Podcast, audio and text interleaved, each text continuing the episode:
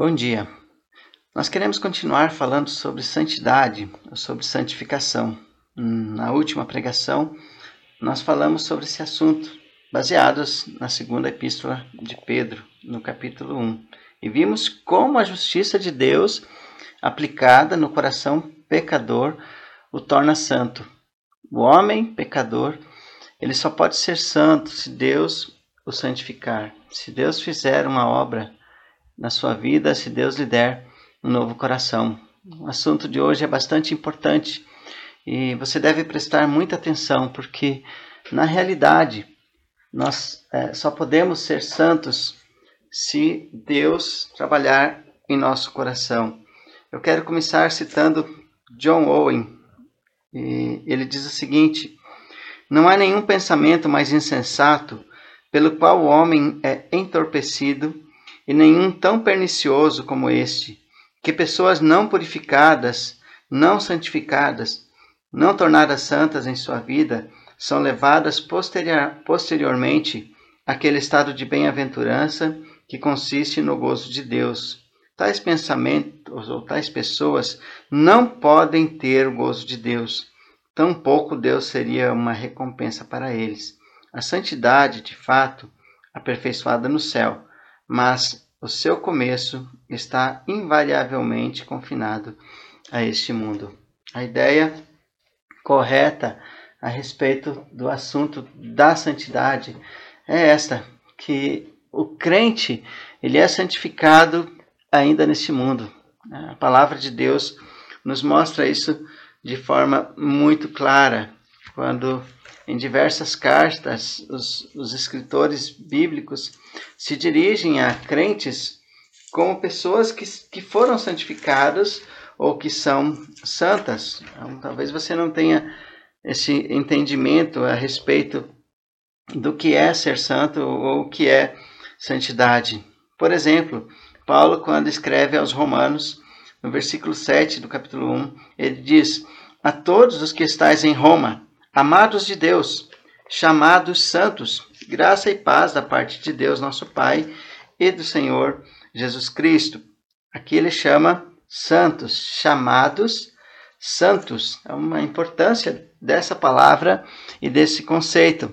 Aos Coríntios, na sua primeira carta, no versículo 2, Paulo diz o seguinte: A igreja de Deus que está em Corinto, aos, santi aos santificados em Cristo Jesus, chamados santos, com todos os que em todo lugar invocam o nome de nosso Senhor Jesus Cristo, Senhor deles e nosso, em que ele usa santificados e chamados santos. Isso é muito sério e muito importante. Então, é, aqueles que confessam o nome de Jesus Cristo, aqueles que são salvos por Deus, aqueles que têm a justiça de Cristo aplicada nos seus corações, são todos chamados de santos. E isso faz toda a diferença. Também aos Efésios, no versículo 1, Paulo, apóstolo de Jesus Cristo, pela vontade de Deus, aos santos que estão em Éfeso e fiéis em Cristo Jesus. A palavra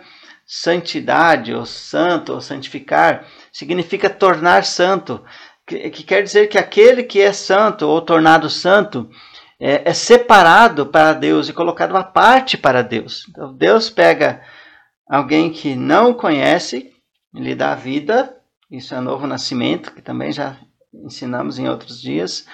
Aquele que nunca teve o conhecimento de Deus, que conforme diz Efésios 2, versículo 1, está morto em delitos e pecados, está uh, lutando contra Deus, ele pega essa pessoa e lhe dá um novo coração. O Antigo Testamento mostra isso de forma muito clara, quando Deus diz que vai tirar o coração de pedra e dar um coração de carne. Está escrito em Ezequiel, no capítulo 36, e também em é, Isaías fala sobre isso no capítulo 14 Jeremias capítulo 31 também fala sobre esse assunto. Então, é algo de extrema importância e que, se você confessa o nome de Deus, você precisa também ter a sua vida santificada. Não dá para viver como se é, Deus não tivesse feito nada na nossa vida, como se realmente não houvesse uma transformação verdadeira. No capítulo 36 de Ezequiel, só para ilustrar o fato de que tem que haver um novo nascimento para que haja santidade e santificação.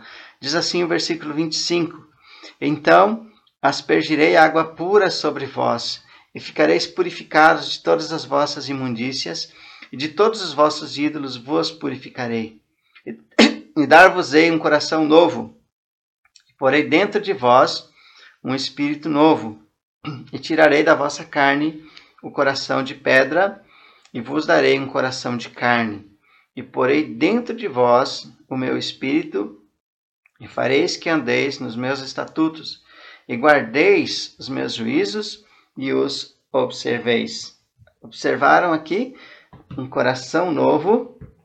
É isso que Deus promete: tirar aquele coração de pedra e dar um coração de carne, um coração que realmente quer fazer a vontade de Deus, que está disposto nas mãos de Deus, ou seja, um coração que foi dado por Deus. Nesse texto, a ação é totalmente de Deus. É, Deus vai fazer a vida, Deus vai trazer vida é, para este povo, para o povo, para o seu povo. Aqui falando com os judeus, mas isso é a grande realidade na vida de todas as pessoas. Um novo nascimento, ele é necessário para que alguém seja santo. Alguém nascido de Deus é alguém que é que é santo. Então, todas as pessoas que são nascidas de Deus, aqueles que conhecem, têm um relacionamento com Jesus, são chamadas de santas ou santos, é, conforme os escritores aqui da Bíblia nos mostram. Então, santificação, segundo o breve catecismo e também outros escritos antigos do tempo da Reforma ou dos puritanos, eles dizem santificação é a obra da livre graça de Deus, pela qual somos renovados em todo o nosso ser, segundo a imagem de Deus, e somos capacitados a morrer cada vez mais para o pecado e viver para a retidão. Então, essa é uma, uma definição bem clara a respeito da santificação. Então, é, por que muitas pessoas não conseguem ser santas? Porque não são santificadas por Deus. Porque o homem sem Deus, ele não consegue manter um comportamento condizente com a palavra de Deus, porque ele não é nascido de Deus. Então, por isso a definição fala que a santificação é uma obra da livre graça de Deus. A graça de Deus, ela age livremente na vida dos seus filhos e transforma a vida de cada um. E ele renova a nossa vida para que nós sejamos parecidos com Jesus. Cada dia sendo transformados conforme a imagem de Deus. Né? De, de fé em fé, ou de glória em glória, nós fomos transformados ah, conforme a imagem de Jesus Cristo. E somos capacitados todos os dias para que possamos dar frutos segundo a vontade do Senhor. Então é necessário que o crente entenda isso, que cada um que confessa o nome do Senhor possa viver de tal forma. É um, algo bastante importante e necessário. Né? No Antigo Testamento, é, a santidade, na verdade, santidade, ela sempre teve o mesmo significado né? de, de ser colocado à parte para Deus, mas diversas, todas as áreas da vida do cristão, ela, ela tem que ser é, moldada pela santidade de Deus. Então, no Antigo Testamento, por exemplo, no culto, era necessário que aqueles que se aproximassem de Deus eh, tivessem santidade, eh, demonstrassem a santidade para que o culto ele fosse aceito por Deus. Em Levítico capítulo 10 fala a respeito disso. Para fazer diferença entre o santo e o profano, e entre o imundo e o limpo, e para ensinar aos filhos de Israel todos os estatutos que o Senhor Deus é, lhes tem falado por meio de Moisés. Por que ele está falando isso? Porque muitos sacerdotes poderiam comparecer diante de Deus bêbados. É, e, e, a, Bíblia diz nos versículos 8 e 9, que antecedem esse que nós lemos: E falou o Senhor a Arão, dizendo: Não bebereis vinho, nem bebida forte, nem tu, nem teus filhos contigo, quando entrardes na tenda da congregação, para que não morrais. Estatuto perpétuo será isto entre as vossas gerações, para fazer diferença entre o santo e o profano, e entre o imundo e o limpo. É, diversas festas de religiosas, de, de, diversas religiões ou dedicadas a santos, elas são movidas por, por muita bebedeira e, e, e muita festa, muita loucura. É, então, promiscuidades e coisas desse tipo.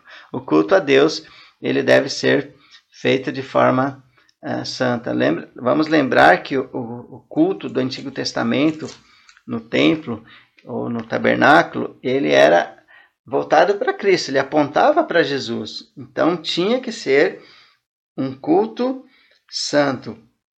Outro texto, Levítico 19, versículo 2, fala a toda a congregação dos filhos de Israel e diz-lhes: Santos sereis, porque eu, o Senhor vosso Deus, sou santo. Então Deus está falando. Falou mais o Senhor a Moisés, dizendo: Eu sou santo. Então toda congregação deve ser uma congregação de pessoas santas. A santidade ela deve ser algo inerente de, de todo cristão.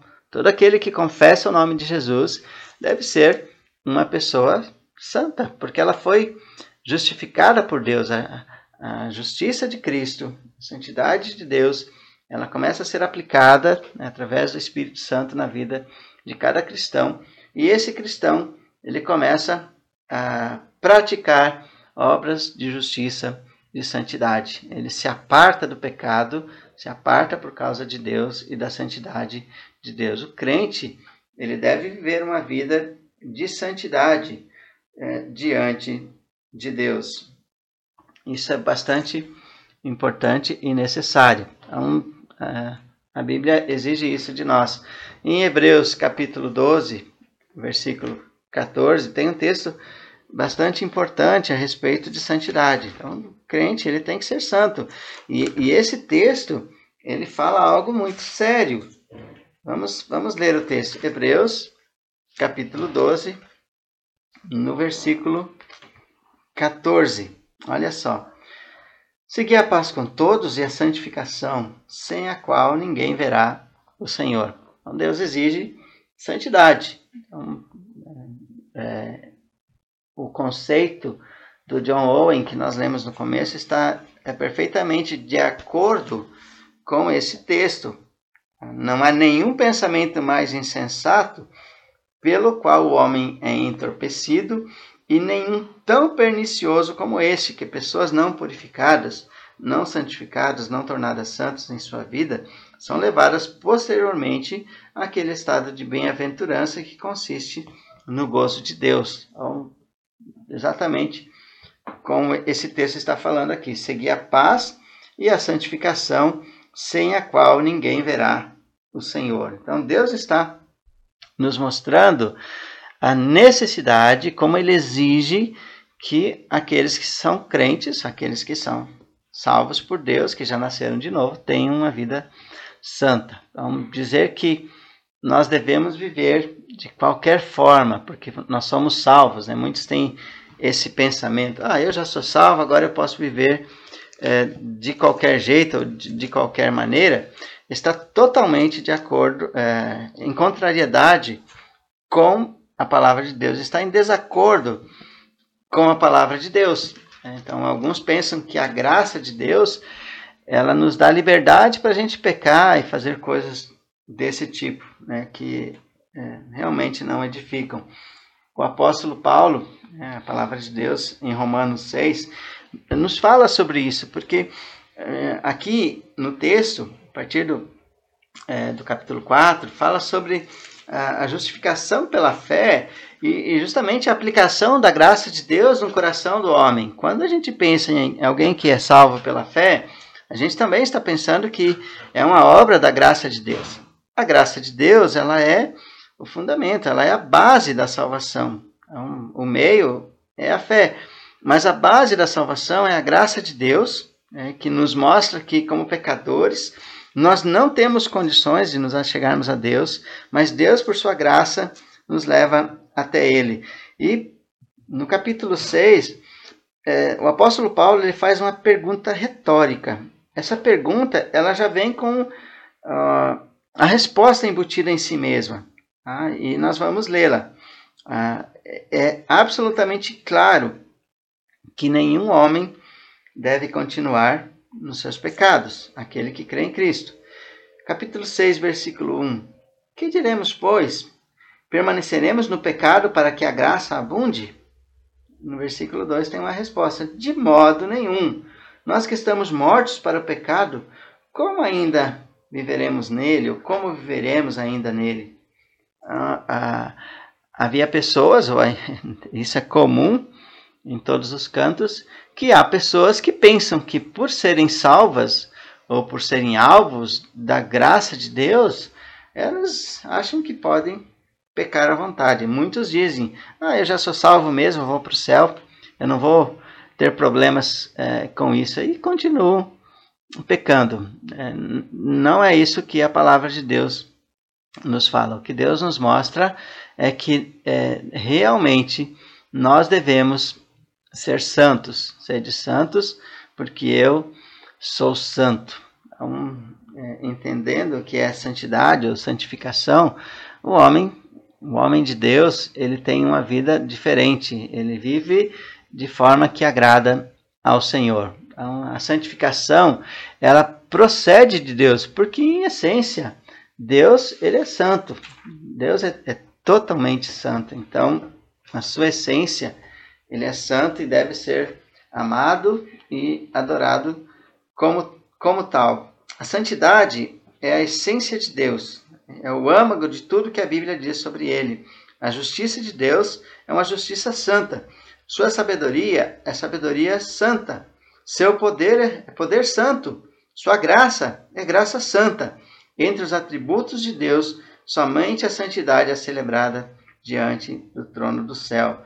É, é, é, isso aqui é o Joel Bick. Ele escreveu algo a respeito de santidade. Então, é, ele está mostrando como a santidade, sendo a essência de Deus, é, Deus é, está à frente de todos os outros atributos ou é, junto com todos os atributos. Então, quando a gente pensa na justiça de Deus, ela não pode ser ruim, porque Deus é santo. Então, tudo é perfeito, tudo é bom, tudo é separado do mal e do pecado. Quando a gente pensa na soberania de Deus, tudo na soberania de Deus é bom, porque Deus ele é santo. Ele não pode fazer nada que não seja de acordo com a sua santidade. Deus não pode pecar. Deus sempre faz as coisas de forma perfeita, de forma que não há qualquer tipo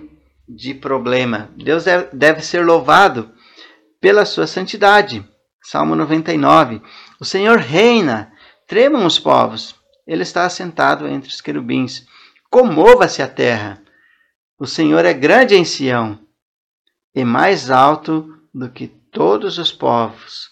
Louvem o teu nome, grande e tremendo, pois é santo. Por que, que Deus deve ser louvado?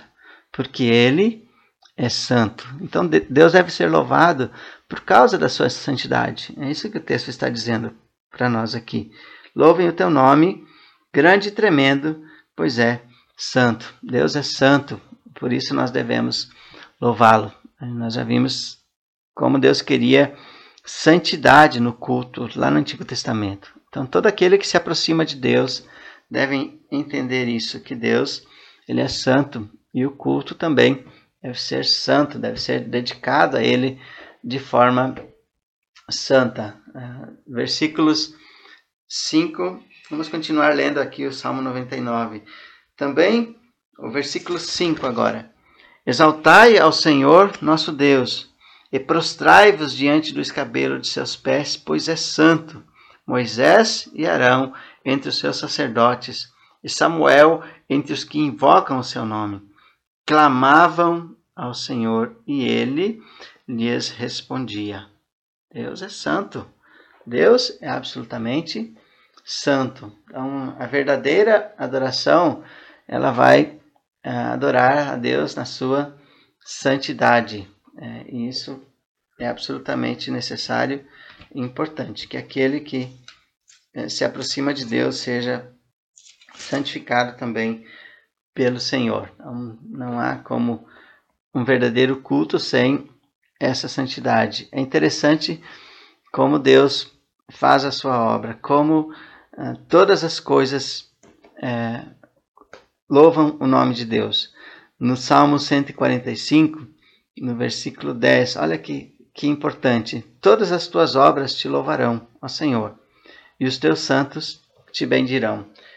É, aqui tem, tem algo importante, tanto no Salmo 19, que mostra que os céus proclamam a glória de Deus e o firmamento a obra das suas mãos, como Romanos 1, por exemplo, que mostra que a natureza, ela proclama o nome de Deus, é, o homem também, ele, ele louva a Deus, mas o louvor verdadeiro, ele só pode brotar de corações que são regenerados. Somente os santos, aqueles que é, são santificados por Deus, e o texto diz, e os teus santos te bendirão, é, os santos bendizem o nome de Deus, eles louvam o nome de Deus. Então, à medida que os santos conhecem ao Senhor, eles vão louvar a Deus, eles vão bendizer o nome de Deus. A santidade de Deus, ela é revelada nas obras de Deus. É justo é o Senhor em todos os seus caminhos e santo em todas as suas obras. Tudo que Deus faz é bom, é santo e revelam a santidade do Senhor. O Salmo 19, que, que acabei de citar, tem dois versículos eh, que falam sobre é, a santidade de Deus que é revelada na lei de Deus ou na palavra de Deus. Salmo 19, vamos ler os versículos 7 em diante. A lei do Senhor é perfeita e refrigera a alma. O testemunho do Senhor é fiel e dá sabedoria aos simples. Os preceitos do Senhor são retos e alegram o coração. O mandamento do Senhor é puro e ilumina os olhos. O temor do Senhor é limpo e permanece eternamente. Os juízos do Senhor são verdadeiros e justos juntamente. A santidade de Deus, ela é revelada nas escrituras sagradas, na palavra de Deus. Quando nós estamos lendo a Bíblia, nós estamos conhecendo um Deus que é absolutamente santo. E, e isso enche o nosso coração de, de alegria, muda a nossa maneira de observar as coisas e de ver este mundo. Quando nós nos deparamos com a palavra de Deus, nós somos edificados. Deus está fazendo a sua obra é, em cada um de nós. E por isso é importante que nós tenhamos um apego especial à palavra de Deus. A santidade do Senhor, ela é revelada quando nós lemos a Bíblia. A Bíblia revela a santidade do Senhor, a lei do Senhor, ela é perfeita e ela revela a santidade do Senhor. Deus, nosso Deus, é um Deus absolutamente é, santo e nós devemos amá-lo, nós devemos conhecê-lo como ele se revela é, nas Escrituras sagradas. É, seguindo, vamos para nosso próximo ponto. Algumas verdades aqui a respeito da santidade de Deus. Então vamos ver, Deus ele é totalmente separado de todo mal. Quando a gente pensa em Deus, e, e isso é importante, nós nunca podemos é, pensar em Deus como um ser que seja mal. É, ele, é, ele é totalmente separado do mal. Então, quando, quando a gente pensar em Deus, uh, nosso filtro é a palavra de Deus. Então, capítulo 1 de Hebreus, versículo 13. E a qual dos anjos disse jamais: Assenta-te à minha destra, até que ponha os teus inimigos por escabelo de teus pés? Um Deus é totalmente separado do mal. Então, ele não pode fazer aquilo que, que é mal. E ele é, separa as pessoas, ele faz separação. Deus não pode fazer nada que seja é, injusto, porque Deus ele é bom. Então, Deus, Deus está separado de todo mal. Quando a gente olha no Antigo Testamento, a gente vai, vai ver um Deus que é, faz separação é, entre ímpios e, e, pessoas que são justificadas por Ele. E Ele nunca faz nada que seja errado ou que seja mal. Deus está totalmente certo em todas as suas obras, em todas as suas coisas. Tudo o que Deus faz é bom. Tudo que Deus realiza está de acordo com a sua santidade e, e com a sua retidão também. É, Deus, por ser santo, ele, é, ele vê o pecado, ele não é indiferente. Talvez você pense que por, por haver tanta maldade no mundo, você pode pensar, mas por que isso? Por que essas pessoas continuam uh, fazendo mal? Por que existe tanto pecado?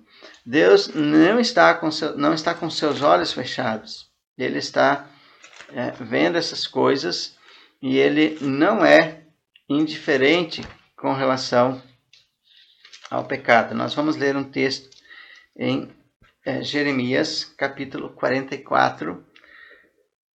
Nós vamos ler desde o versículo 1. A palavra que veio a Jeremias acerca de todos os judeus, habitantes da terra do Egito, que habitavam em Migdol, em Táfnis e em Nof, e na terra de Patros, dizendo: Assim diz o Senhor dos Exércitos, Deus de Israel: Vós vistes todo o mal que fiz vir sobre Jerusalém e sobre todas as cidades de Judá, e eis que elas são hoje uma desolação e ninguém habita nelas, por causa da maldade que fizeram para me irarem, indo queimar incenso e servir a deuses estranhos, que nunca conheceram, nem eles, nem vós, nem vossos pais e eu vos enviei todos os meus servos, os profetas, madrugando e enviando a dizer: Ora, não façais essa coisa abominável que odeio. Mas eles não escutaram, nem inclinaram seus ouvidos para se converterem da sua maldade, para não queimarem incenso a outros deuses. É, Deus, ele não deixa impune o pecado. Deus não é alguém indiferente. É, o versículo 6 diz: Derramou-se, pois, a minha indignação e a minha ira, e acendeu-se nas cidades de Judá e nas ruas de Jerusalém, e elas tornaram-se em deserto e em desolação, como, como hoje se vê. É, tudo que nós temos visto na nossa nação, no mundo, de maldade, de pecado. As pessoas não estão se importando em conhecer a Deus.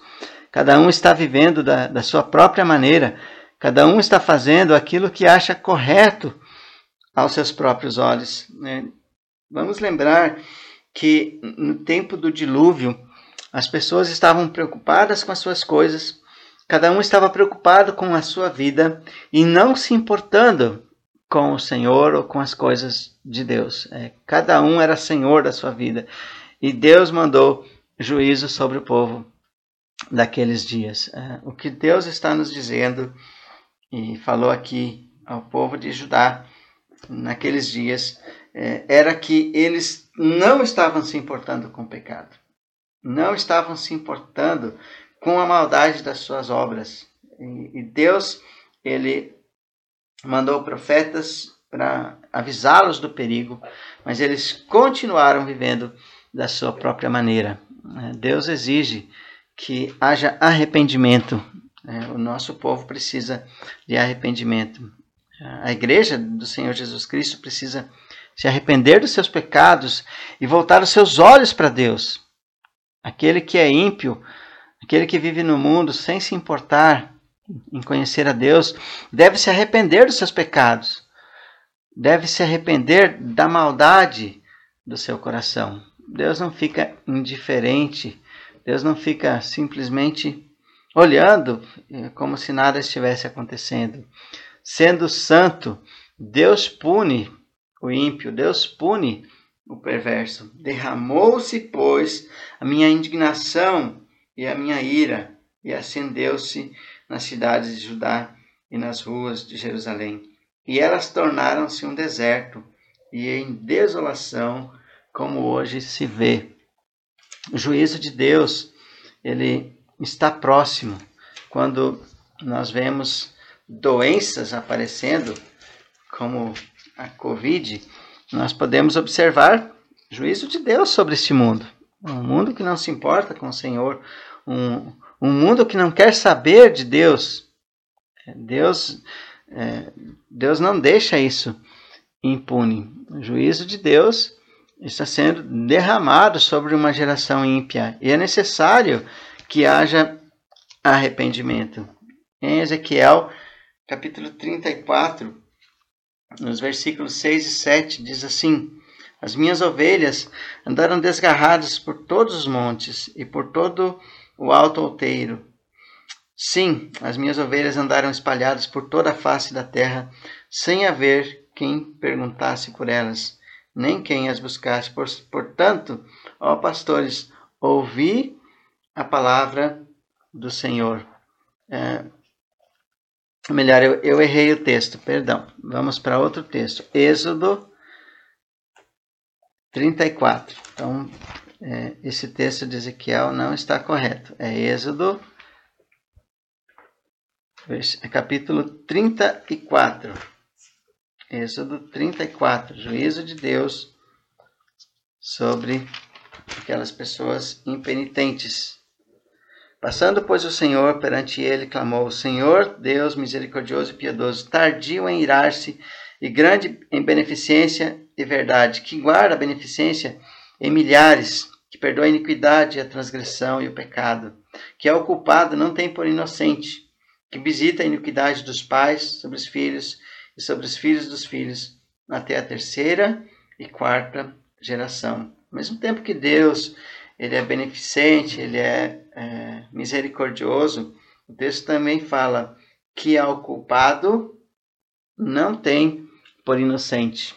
Aquele que ainda, ainda se acha culpado diante de Deus, e nós já falamos sobre isso em, outras, em outros ensinos, em outros dias, mostrando que o pecado realizado ele precisa ser julgado. É, e se o Senhor Jesus Cristo se você ainda não foi, é, não creu em Cristo para sua, é, para ter os seus pecados perdoados, você ainda continua debaixo da ira de Deus, conforme diz capítulo 1 de Romanos, versículo 18. Você ainda está debaixo da ira de Deus. A punição dos ímpios, ela é certa.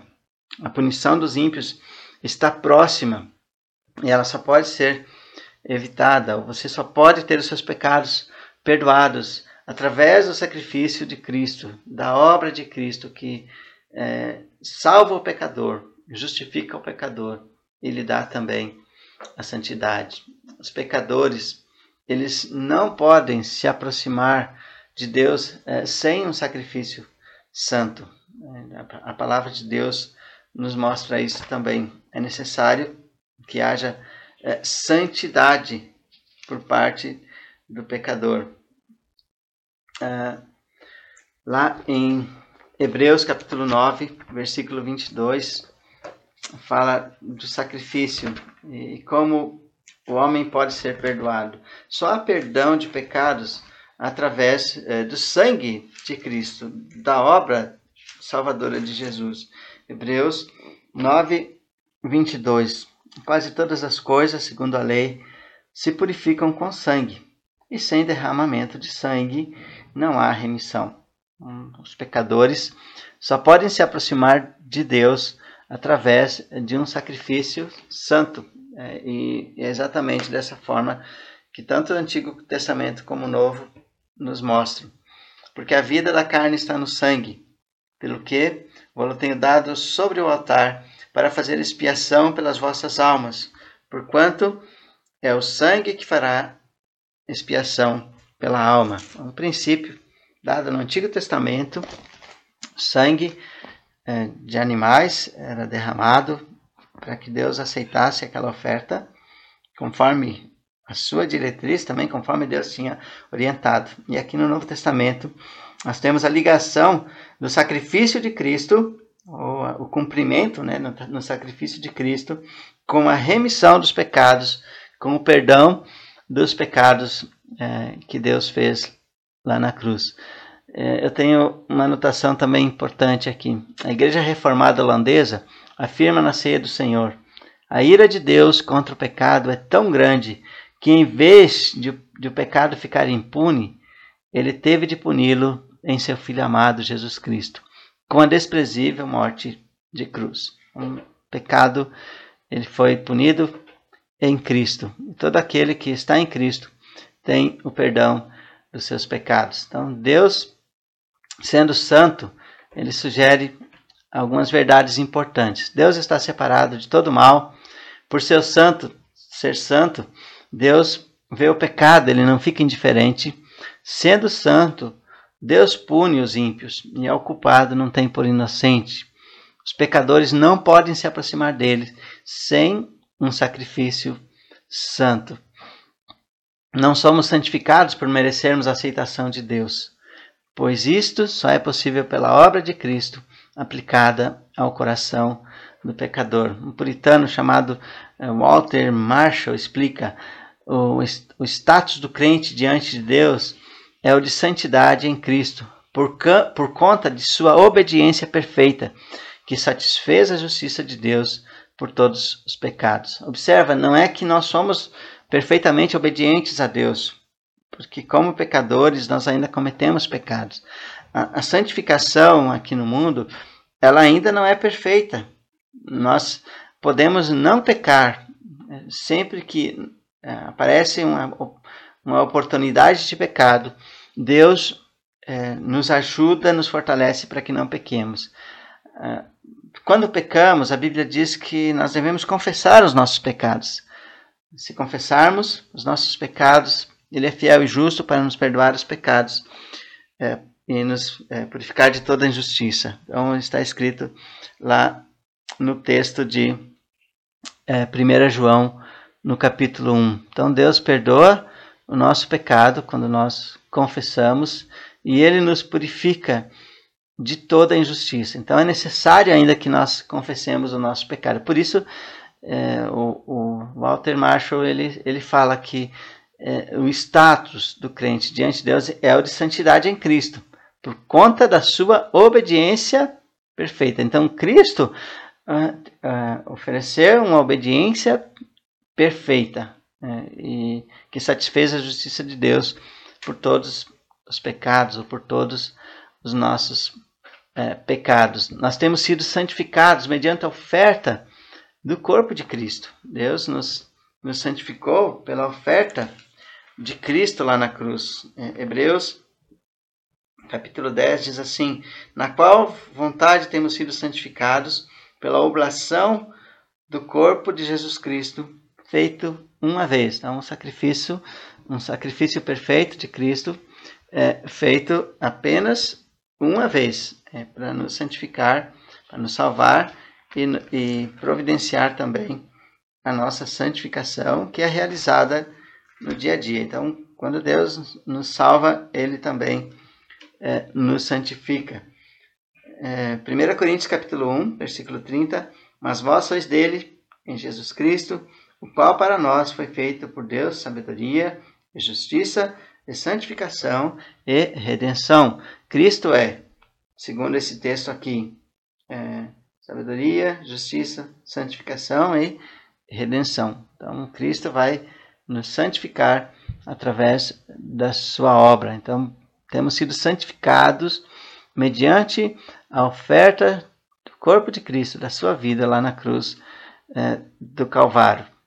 É, seguindo em frente, nós sabemos que é, Deus nos santificou, que Ele nos deu uma nova vida, e, e, nós vamos para um texto bastante conhecido que está em 2 Coríntios, capítulo 5, versículo 17. Então, essa obra de santificação é uma obra divina de renovação moral no nosso coração. 2 Coríntios, capítulo 5, versículo 17. Assim, se alguém está em Cristo, nova criatura é. As coisas velhas já passaram, eis que tudo se fez novo. Então, para a gente entender um pouquinho melhor esse texto, vamos voltar ao versículo 14. Porque o amor de Cristo nos constrange, julgando nós assim, que se um morreu por todos, logo todos morreram. E ele morreu por todos, para que os que vivem não vivam mais para si, mas para aquele que por eles morreu e ressuscitou. Assim que daqui por diante a ninguém conhecemos segundo a carne, e ainda que também tenhamos conhecido Cristo segundo a carne, contudo, agora já não conhecemos deste modo. Assim, se alguém está em Cristo, nova criatura é. As coisas velhas já passaram, eis que tudo se fez novo.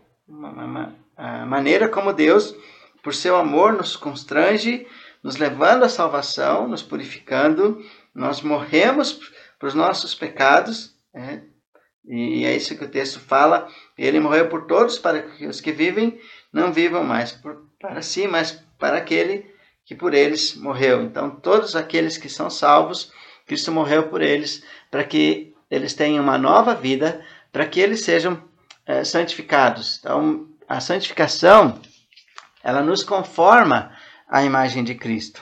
Então, o texto diz que se assim que se alguém está em Cristo, é uma nova criatura.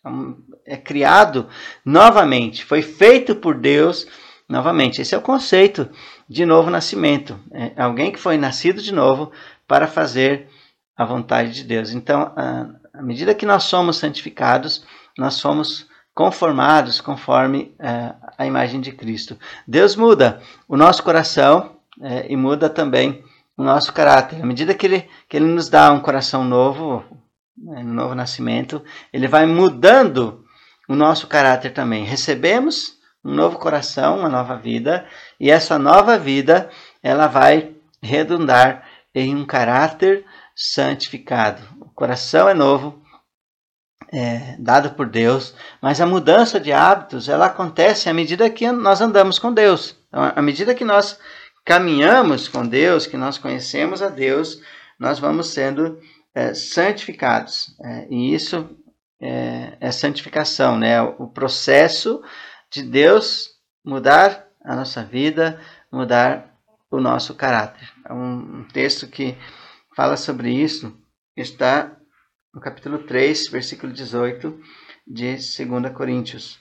Mas todos nós, com o rosto descoberto, refletindo como um espelho a glória do Senhor, somos transformados de glória em glória na mesma imagem, como pelo Espírito do Senhor. Então, é, nós contemplamos no espelho, é, o texto diz, e somos conformados conforme a imagem de Deus. Então, somos transformados de glória em glória. Então, nós vamos refletindo, o texto diz, refletindo como um espelho a glória do Senhor.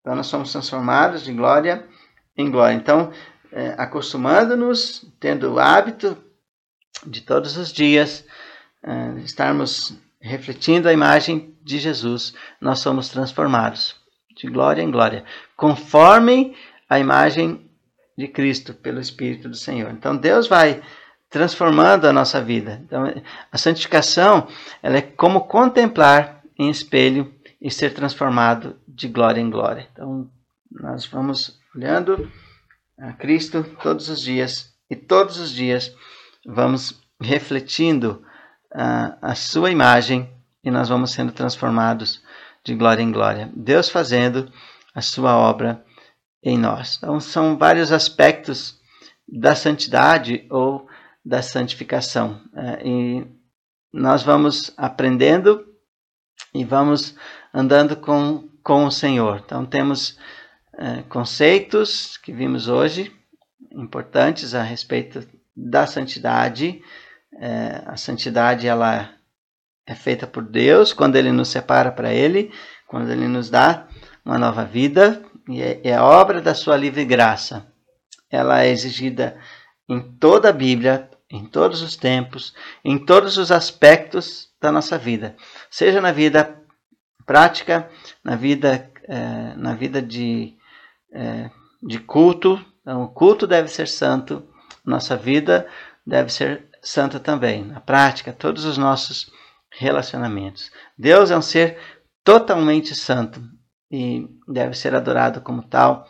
E ele é apartado de todo mal. Nós somos santos e nós praticamos a santidade também. Somos transformados todos os dias conforme a imagem do Senhor. Que Deus nos ajude, nos capacite pelo seu Espírito a sermos santos, é, conforme a sua palavra.